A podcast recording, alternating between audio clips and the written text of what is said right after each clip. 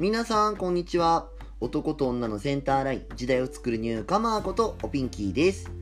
さあ今日も始まりました。おかまのオブスラジオ。皆さん今日はどんな一日をお過ごし？私はよく家で作業するんだけど正直家で作業するのあんまり好きじゃないんです。まあなんでかって言ったら自分のスイッチが鈍るってのがあってさこう家にいるとやっぱ休みたいんだけどそこで作業するってなるとやっぱ鈍っちゃうのよね。やっぱそういうのがあるんだけどでもこう自分のスイッチを把握するのってなんか意外に大切だよなってなんか今ふと思ったからちょっと言わせていただきました。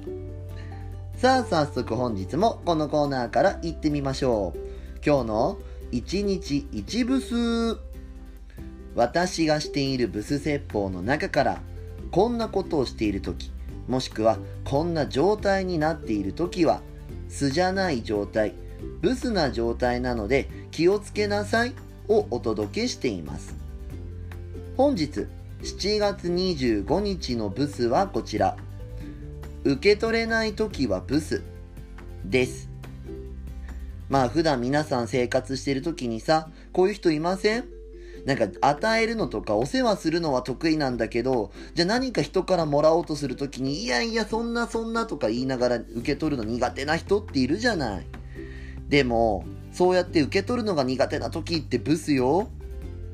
受け取るのが苦手なのって、私なんかって思ってる時だと思うの。私なんかがそんなのもらうなんて申し訳ないとか私なんかがってある意味こう謙遜って言葉で逃げられることはあるんだけどさでもさ、相手からしたら、あなただからと思って与えるわけよ。あなただから私はこれがしたいと思うんです。だからするんです。っていう相手の優しさをさ、私なんかがとかって受け取れないなんてブスじゃない。じゃあどうすればいいですか？って言われたらさ、ちゃんとありがとうございます。嬉しいですって喜んで受け取ることが大切なの。